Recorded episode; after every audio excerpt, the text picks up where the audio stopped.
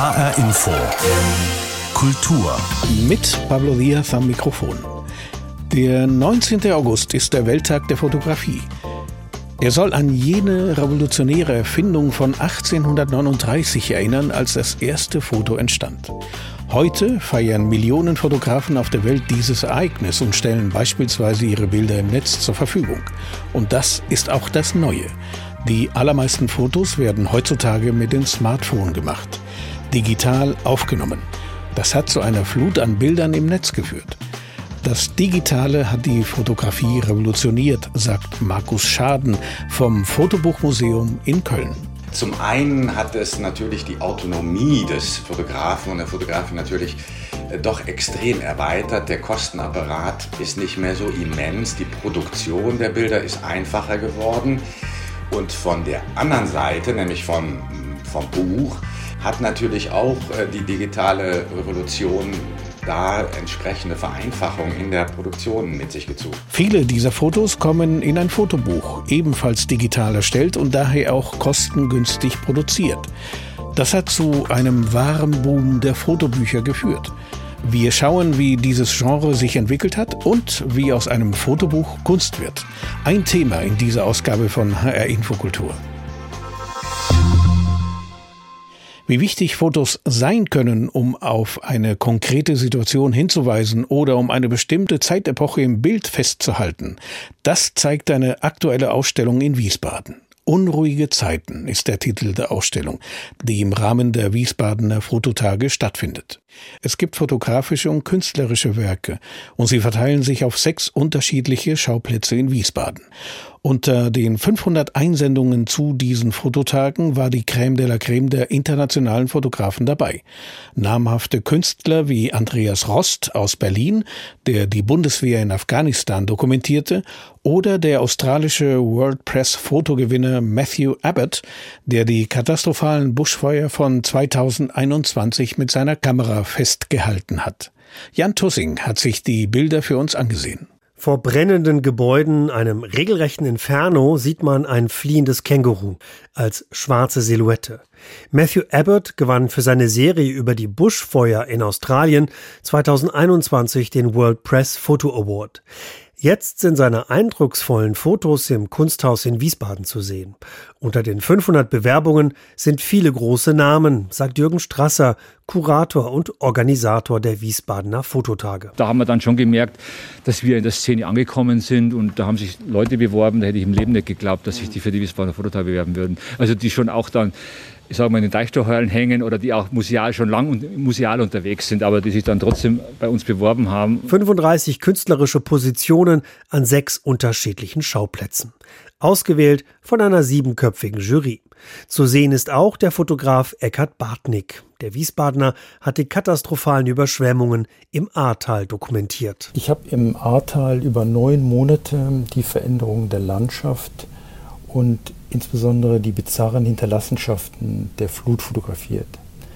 Äh, abgerissene Äste, herausgerissene Sträucher, Bäume und zivilisatorisches Treibgut hatten sich zu irrwitzigen Figuren verknäult, die für mich stille Zeugen der Katastrophe in einer geschundenen Landschaft symbolisieren. Besonders eindrücklich ist sein Foto eines umgerissenen Kaugummiautomaten vor einer Platane. In der Baumkrone befindet sich sogar noch Treibgut. Das Bild habe ich Ende Juli 21 aufgenommen, also zwei Wochen nach der Flut. Und mit zusätzlichem Licht habe ich die Automaten beleuchtet, um sie vor dem Hintergrund plastischer hervortreten zu lassen. Die Automaten selber sind noch intakt, aber sie stehen eben schief. Unruhige Zeiten. Das ist das Motto der kommenden zwei Wochen auf den Wiesbadener Fototagen. Die findet nur alle drei Jahre statt. Von diesem Motto haben sich besonders viele Fotografen angesprochen gefühlt, sagt Jürgen Strasser und freut sich über die enorme Resonanz. Ich sag mal so, mittlerweile sind es ja nicht unruhig, sondern beunruhigende Zeit. Das hat sich so ein bisschen, ist ja ein bisschen gekippt. Als ich das vor eineinhalb Jahren überlegt habe, was machen wir für ein Thema, äh, war das schon aktuell, aber die Brisanz war, glaube ich, noch nicht so in diesen Köpfen oder so. Und mittlerweile muss ich sagen, es wurden aus unruhigen Zeiten, sondern es sind eigentlich beunruhigende Zeiten geworden. Unter den vielen Fotografen befindet sich auch der italienische Shootingstar Gabriele Galimberti. Er dokumentiert die US-amerikanische Waffengewalt. Und zu sehen auch die in Berlin lebende Polin Natalia Kepes. Sie fotografiert junge Polen, die in Sommercamps an Waffen ausgebildet werden. All das Schlaglichter von Krisen, Kriegen und Katastrophen unseres gebeutelten Planeten.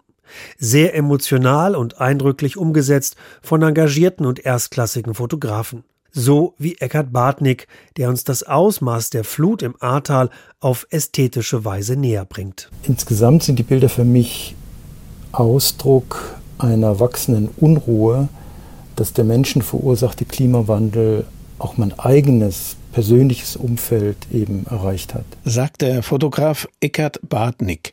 Seine Bilder sind im Rahmen der Wiesbadener Fototage zu sehen, bis zum 28. August. Jan Tussink berichtete. Fotobücher boomen, seit es die digitale Fotografie gibt. Da immer mehr Menschen mit ihrem Smartphone Fotos machen, gehört es einfach zum guten Ton, aus den schönsten Bildern ein Fotobuch zu machen. Manche dieser Fotobücher erreichen Kultstatus, vor allem wenn die Bilder von namhaften Fotografen gemacht wurden. Markus Schaden gehört zu den Initiatoren des Fotobuchmuseums in Köln. Vor der Sendung konnte ich mit ihm sprechen. Herr Schaden, was macht für Sie die Faszination Fotobuch aus? Für mich die faszinierende ist natürlich einerseits die gesamte Welt der Fotografie, die sich natürlich über die Jahre in diese Bücher hat gefunden, reingefunden. Das Faszinierende ist weiterhin, dass ich natürlich immer sehr beeindruckt bin, mit welcher Art Fotografien ein in eine Welt hineinziehen können. Und wenn ein Fotobuch gut gemacht ist, öffnen sich einem eigentlich da Fenster zur Welt, wie man sie sonst aus der Literatur auch kennt. Und die Vielfalt ist äh, enorm. Kann man dann in dem Fall, da Sie auch ein Museum rund um das Fotobuch geschaffen haben, auch von einer Fotobuchkultur sprechen? Da kann man auf jeden Fall von sprechen. Wir selber äh, sehen uns ja auch als ein Entwickler einer Fotobuchkultur. Wenn man zurückschaut, das Buch und die Fotografie ist ja schon, sind zwei ganz alte Verbündete und schon seit 1842, 44, seit der Urzeit äh, das eins der wichtigen Transportmittel für fotografische Bilder. Und die, diese Kultur, die sich natürlich innerhalb der Fotografie entwickelt hat, die muss natürlich auch gepflegt werden. Dazu gehört natürlich nicht nur die Produzenten und Produzenten, die Autoren, sondern da gibt es natürlich auch Leser und da gibt es Rezensenten, Leute, die da drauf schauen, die äh, das auch bewerten. Und dem wollen wir natürlich auch so ein bisschen Unterstützung angehen lassen und das selber mit fördern. Die Fotografie erlebt ja seit der Einführung der Digitalisierung einen enormen Boom. Hat sich dieser Boom auch auf die Fotobuchkultur übertragen? Äh, die hat es auf jeden Fall und ich denke von zwei unterschiedlichen Seiten. Zum einen hat es natürlich die Autonomie des Fotografen und der Fotografin natürlich doch extrem erweitert. Der Kostenapparat ist nicht mehr so immens. Die Produktion der Bilder ist einfacher geworden. Und von der anderen Seite, nämlich vom, vom Buch, hat natürlich auch äh, die digitale Revolution da entsprechende Vereinfachung in der Produktion mit sich gezogen. Einfach ausgedacht, es ist wesentlich einfacher heute zu drucken und ich war in der Anfangszeit auch nie ein Freund, die beiden Sachen so analog versus digital zu sehen. Nämlich heute, dass wir in dieser Welt hervorragend analog wieder arbeiten können, hängt natürlich auch an der, an der digitale Vorstufe. Anders ausgedrückt, ein wirkliches Buch aus Papier produziert in der Hand zu halten, ist heute ohne digitale Vorstufen gar nicht mehr denkbar. Haben Sie den Eindruck, äh, dass sich das Medium Fotografie ein wenig, ja, wie soll ich sagen, demokratisiert hat durch die Digitalisierung? Die hat sich äh, demokratisiert. Mach's mal ein Beispiel fest. Früher ähm, Großformatfotografie in hoher Präzision war natürlich mit dem großen Aufwand verbunden. Äh, eine Kamera, die äh, Erstellung der Negative, die Entwicklung. Da ist heute nahezu mit dieser großen Qualität der beherrschenden fotografischen Apparate, die sich heute nicht nur in Fotoapparaten selber, sondern ja auch in Telefonen und wo überall finden, natürlich hervorragend äh, aufgeholt. Und es ist nicht mehr so ein großes will mal sagen, im Akt des äh, Fotografierens demokratischer geworden, weil fast jeder heute dazu in der Lage ist. Ja, jeder, der ein Handy oder ein Smartphone besitzt, ist, ist heutzutage ein Fotograf. Aber das sagt ja noch nichts über die Qualität der Bilder aus. Denn ähm, wie würden Sie die definieren? Also was macht ein gutes Foto aus? Das hängt natürlich immer davon zusammen. Ein gutes Foto aus ähm, macht natürlich irgendwie auch eine Narrativ, eine Idee, die dahinter steckt. Die macht letztendlich nachher auch ein guter Auto aus. Technisch ein gutes Foto heute zu machen, ist einfach anders umgedruckt. Man kann heute fast überhaupt gar keine schlechten Fotos mehr produzieren. Die Kameras sind so gut eingestellt in den Handys, die machen ja gar nichts Schlechtes mehr. Also anders ausgedrückt, die Meta-Ebene, die nächste Ebene, nämlich wie betrachte ich Fotografie, wie nehme ich sie ernst, wie bringe ich sie dann auch nachher in ein Fotobuch und welche Geschichte habe ich zu erzählen, was möchte ich dokumentieren, was möchte ich sagen mit meiner Fotografie. Da wird sozusagen nicht mehr der technische Akt, sondern eher der Autorenakt immer bedeutender in, in dem Sinn das Künstlerische. Es gibt natürlich in diesem Feld des Fotobuchs, mit dem wir uns ja als Museum beschäftigen, ist ein, ein weiter Bogen. Wenn man von der Definition das her aufrollt, ist ja natürlich alles, wo Fotografie eine wichtige, bedeutende, dominierende Rolle spielt in einem Buch, letztendlich ein Fotobuch, aber auch, muss man sagen, die Intention des Autors oder der Autorin spielt da natürlich auch immer noch mal eine große Rolle. Und da kommen wir zum Prozess im Buch des Editierens. Gutes Fotobuch ist nicht eine Sammlung nur guter Fotos, sondern die ist weit mehr. Die ist eine Geschichte, die hat irgendwas zu bedeuten, die erzählt irgendwas. Und so wird natürlich diese, der künstlerische Anspruch für diese Ausdrucksform schon eine Stufe weitergebracht. Mir fällt da ein, als gutes Beispiel für das, was Sie erzählen, die Arbeit des brasilianischen Fotografen Sebastião Salgado. Er bekam ja 2019 den Friedenspreis des deutschen Buchhandels für seine Fotos über den Amazonas und den dort betriebenen Raubbau an der Natur. Fotos, die eine wichtige politische und gesellschaftliche Funktion ausüben. Salgado hat mit seiner Arbeit natürlich schon über Jahrzehnte da ein Feld zwischen engagierter, dokumentarischer und auch sozialpolitischer äh, Fotografie verfolgt. Ich glaube, sein großer Kunstgriff ist, dass diese Intention in seiner Ästhetik, die ja durchaus massenwirksam ist, die sehr populär ist, die erstmal jeden anspricht, in seiner Dramatik, natürlich auch mal ein bisschen Pathos, manchmal eine Spur zu viel Pathos für mich persönlich, der erreicht er natürlich sehr, sehr viele Leute und ich glaube, es gibt viele Leute, die ein Salgado-Buch gekauft haben als erstes Buch überhaupt. Er hat diesen Preis ohne Frage verdient und ist ja auch ein sehr engagierter, sehr engagierte Person, der natürlich die Fotografie auch für sein Engagement politischer und natur- und klimatechnischer Weise einsetzt. Nochmal zurück zum Fotobuch. Wir sprachen ja vorhin über den Boom der Fotografie, über die Demokratisierung des Fotografierens, weil heutzutage jeder mit einem Smartphone ein Foto machen kann. Hat dieser Boom der Fotografie auch dafür gesorgt, dass die Anzahl der Fotobuchenthusiasten in Deutschland größer geworden ist?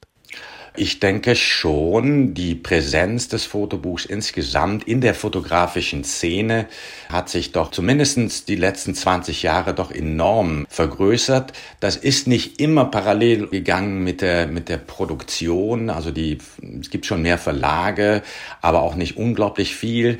Man sucht immer noch nach Lesern. Aber es ist auf jeden Fall ein internationales Phänomen. Das muss man sagen. Das Gute an den Fotobüchern ist natürlich, dass sie ja eine Art visueller Literatur in Esperanto sind, äh, die müssen erstmal nicht übersetzt werden. Da hat sozusagen jeder Zugang zu. Das heißt, ob ich ein japanisches Fotobuch in der Hand halte oder eins aus Chile, macht erstmal nicht den großen Unterschied. Und ich glaube schon, dass um auf die Rezeption innerhalb der Fotografiewelt zu kommen, es da einen großen Umbruch gegeben hat und auch eine neue, viel bemühter Begriff wie so ein Zeitenwechsel. Aber das äh, legendäre New Yorker Museum of Modern Art hat zum Jahresanfang auch mal in ihrer Fotografie-Sektion nochmal klar gemacht, dass das Fotobuch für sie eines der wichtigsten Medien innerhalb der Fotografie ist. Und das gibt dem Ganzen natürlich auch nochmal Anschub. Markus Schaden war das Initiator des Fotobuchmuseums in Köln. Ich danke Ihnen für das Gespräch, Herr Schaden. Herr Diaz, vielen Dank. Gerne. Die Szenen, die Künstler, die Macher, die Kultur in HR Info. Welche Wirksamkeit Bilder haben, darüber muss man eigentlich nicht mehr viele Worte verlieren. Wir sind alle zurzeit Zeugen von grauenvollen Fotos vom Krieg in der Ukraine. Bilder, die sich tief in unser Gedächtnis einprägen. Und doch ist man immer wieder erstaunt, wie man bestimmte Sachen vergisst und sie durch Fotos aus der Erinnerung wieder hervorgeholt werden. In der bayerischen Landeshauptstadt läuft noch bis zum 4. September eine Ausstellung zu den Olympischen Spielen in München 1972. Die Fotoausstellung will verdeutlichen, welche gesellschaftlichen, politischen und kulturellen Einfluss die Spiele für München hatten. 140 teilweise bisher unveröffentlichte Fotografien, die den Zeitraum von 1965 bis 1973 erfassen, lassen die Besucherinnen und Besucher in jene Zeit eintauchen. Barbara Knopf berichtet. Der Zeitgeist springt einen förmlich an auf dieser Fotografie. Vier Münchner Olympiahostessen in Olympia-hellblauen Dirndl Unbeschwertheit im Blick, umweht von Wind, die Rocklängen individuell gekürzt. Schließlich herrschte die Minimode. Den jungen Frauen auf einem Hügel liegt die ikonische Dachlandschaft der Olympiabauten zu Füßen. Hinter ihnen ragt der neu errichtete Fernsehturm mit seiner betondünnen Silhouette hoch. Aufbruch, Weltläufigkeit, Moderne, die Essenz eines gewandelten friedlichen Deutschlands liegt in diesem Foto von Georg Frusdorfer. Keine künstlerisch ausgefeilte, aber eine sehr gelungene Fotografie, denn man reist mit ihr wie in einer Zeitkapsel zurück in den Moment. Also das ist das gefragteste Bild, weil es anscheinend nicht so wahnsinnig viele Bilder von den Hostessen gibt. Dann Farbbild, das ist natürlich jetzt, wir sind Anfang der 70er Jahre. Der Großteil der Bilder ist ja immer noch in Schwarz-Weiß in dieser Zeit produziert worden. Und dem Farbbild, den wenigen, kommt dann natürlich auch eine, eine höhere Bedeutung zu. So die Co-Kuratorin Cornelia Jahn, Leiterin der Bilderabteilung in der Bayerischen Staatsbibliothek. Viele Schwarz-Weiß-Fotografien also aus den neu erworbenen Fotoarchiven Münchner Fotografen wie Max Brugger oder Carsten de Riese. Völlig unterschiedliche Perspektiven. Panoramen aus der Luft vom Oberwiesenfeld und späteren Olympiagelände. Details der spektakulären Dachkonstruktion, streng sachliche Aufnahmen der Olympiadorf-Architektur. Stadtgeschichtliche Entwicklung, nicht der olympische Geist oder Sportlererfolge werden gezeigt. Ein Foto des griechischen Fotojournalisten Dimitris Soulas macht sinnfällig, welche zeitlichen Gegensätze 1969 aufeinander prallten. Altmünchner Ohrwaschelhäuser mit kriegsversehrten Fassaden und baufälligen Ziegeldächern, verdichtete Tristesse, der ein Bauschild den Weg weist mit der Aufschrift München wird moderner. Die Weltarchitektur von Günter Benesch, Frei Otto und dem Landschaftsarchitekten Günter Cimek, das durchkomponierte Designkonzept von Ottel Eicher bildeten einen schwebenden, farbleuchtenden, demokratischen Kontrapunkt zu den Nazispielen 1936 in Berlin. Co-Kuratorin Katharina Wohlfahrt. Die Stadien beispielsweise, die in München als Erdstadien gebaut sind. Das heißt, dass die Bauten in die Erde gebaut sind und nicht herausragen, sodass sie also nicht monumental auf den Besucher wirken sollen, sondern als Teil der Landschaft, als Teil des Stutthügels, der daneben ist.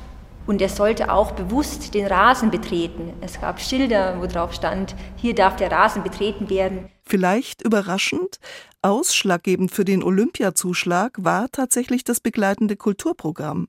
Internationale Künstler kamen, Puppentheater aus Moskau, Weltstars, Weltflair. Man sieht eine stark vergrößerte Aufnahme zweier Männer, lachend, vertraut im Gespräch, Zigarettenspitze in der Hand. Ein Helmut-Dietl-Moment. Genießerische Münchner Stänze? Es sind die Avantgarde-Komponisten Karl-Heinz Stockhausen und John Cage. Wunderbares Foto der auch ansonsten momentfängerischen Kulturfotografin Felicitas Timpe. Die spielerische Heiterkeit fand ein jähes Ende durch das Attentat palästinensischer Terroristen auf die israelische Mannschaft und die misslungene Befreiungsaktion auf dem Flughafen in Fürstenfeldbruck mit vielen Toten. Kuratorin Cornelia Jahn über die ruhiger gehängten Fotografien aus dem Stern-Fotoarchiv. Ich kannte schon eben einige Bilder, dieses berühmte Bild mit dem äh, Terroristen auf dem Balkon in der, in der Connolly-Straße oder eben der ausgebrannte Hubschrauber. Man sieht den geflüchteten Ringer Gad Zabari mit seiner tief erschütterten Mutter an einem Tisch voller Pokale und dem Olympiamaskottchen Waldi und Panzerfahrzeuge im Olympiadorf, Schlaglichter eines kriegerischen Terrors, dessen Bilder in den Assoziationsraum der Gegenwart dringen. Eine sehr lebendige Historie. Die Ausstellung Olympia 72 in Bildern. Fotografien aus den Sammlungen der Bayerischen Staatsbibliothek ist noch bis zum 4. September in der Bayerischen Staatsbibliothek zu sehen. Wenn es um die Macht von Bildern geht, dann darf der Name des brasilianischen Fotografen Sebastião Salgado nicht fehlen. 2019 wurde er mit dem Friedenspreis des deutschen Buchhandels ausgezeichnet, weil er sich mit seinen Fotos für die Erhaltung des brasilianischen Regenwaldes und den Schutz der indigenen Völker dort engagiert. Eine Fotoschau im Zukunftsmuseum in Rio de Janeiro mit rund 200 Werken von Salgado zeigt die Menschen, die im Amazonasgebiet leben. Amazonia heißt diese Schau, die von seiner Ehefrau Lelia Warnig kuratiert wurde. Kai Laufen mit Eindrücken von der Ausstellung. Beto Marubo steht vor einer großen Landkarte und sucht seine Heimat. Tief im Amazonas-Regenwald. Hier ist Peru, dort ist Kolumbien. Aus diesem Dreiländereck, in dem man nur auf Flüssen reisen kann, weil es keine Straßen gibt, kommt der junge Mann ursprünglich und hier hat er auch Sebastião Salgado kennengelernt, den brasilianischen Fotografen und Aktivisten, dessen große Schau mit fast 200 Fotos aus dem Amazonasgebiet gerade im Zukunftsmuseum von Rio de Janeiro eröffnet wird. Salgado erinnert sich. Ich war zu Besuch bei Betros Stamm, als er noch ein Kind war, 1998. 20 Jahre später, 2018, bin ich zurückgekehrt. Beto hat mir sehr geholfen, meine Arbeit zu koordinieren. Er kommt aus dem Vale do Javari, dem Javari-Tal. Beto gehört zu einer Gruppe Ureinwohner, die die Univaja gegründet haben, die Vereinigung der Ureinwohner des Javari-Tals. Erklärt Salgado zur Eröffnung der Ausstellung.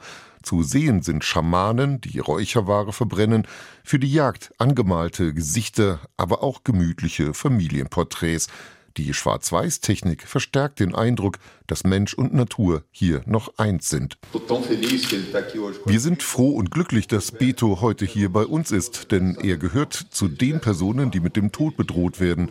Wenn er an jenem Tag mit Bruno und Dom im selben Boot gesessen hätte, wäre er ermordet worden. Bruno Pereira und Dom Phillips, ein brasilianischer Ureinwohneraktivist und ein britischer Journalist, waren im Juni am Rande der Javari-Region ermordet worden. Von illegalen Fischern, sagt die Polizei. Sie sind zusammen mit illegalen Holzfällern, Goldsuchern und Drogenschmugglern eine der Plagen, die aus dem Naturparadies einen gesetzlosen wilden Westen gemacht haben. Für die Morde an Bruno und Dom ist die Bundesregierung direkt verantwortlich, denn sie hat den Ureinwohnern und dem Wald den Schutz entzogen und so ermöglicht, dass die Gewalt sich breit gemacht hat. Salgado mit kurzen weißen Haaren und strengem Blick ist die Wut anzumerken, die sich im Laufe der letzten Jahre aufgebaut hat.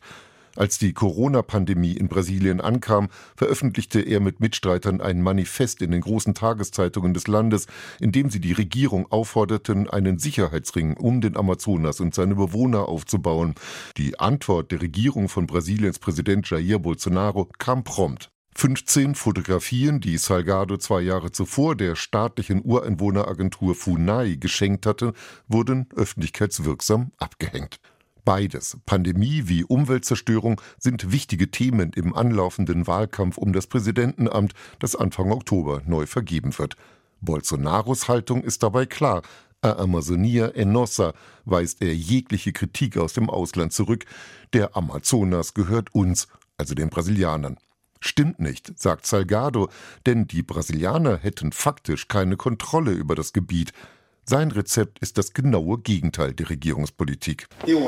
Ich halte es für zwingend notwendig, die Rettung des Amazonaswaldes zu einer internationalen Aufgabe zu machen. Denn auch die Zerstörung ist ja nicht nur das Werk von Brasilianern oder brasilianischen Regierungen. Da hat der ganze Planet mitgewirkt, nämlich die Konsumgesellschaften auf der ganzen Welt. Die Deutschen, die Franzosen haben gutes Holz gekauft. Ein Gutteil der Rinder und Schweine, die in Deutschland gegessen werden, werden mit Soja gemästet. Und ein Gutteil dieser Sojabohnen wurden auf abgeholzten Böden im Amazonas angebaut.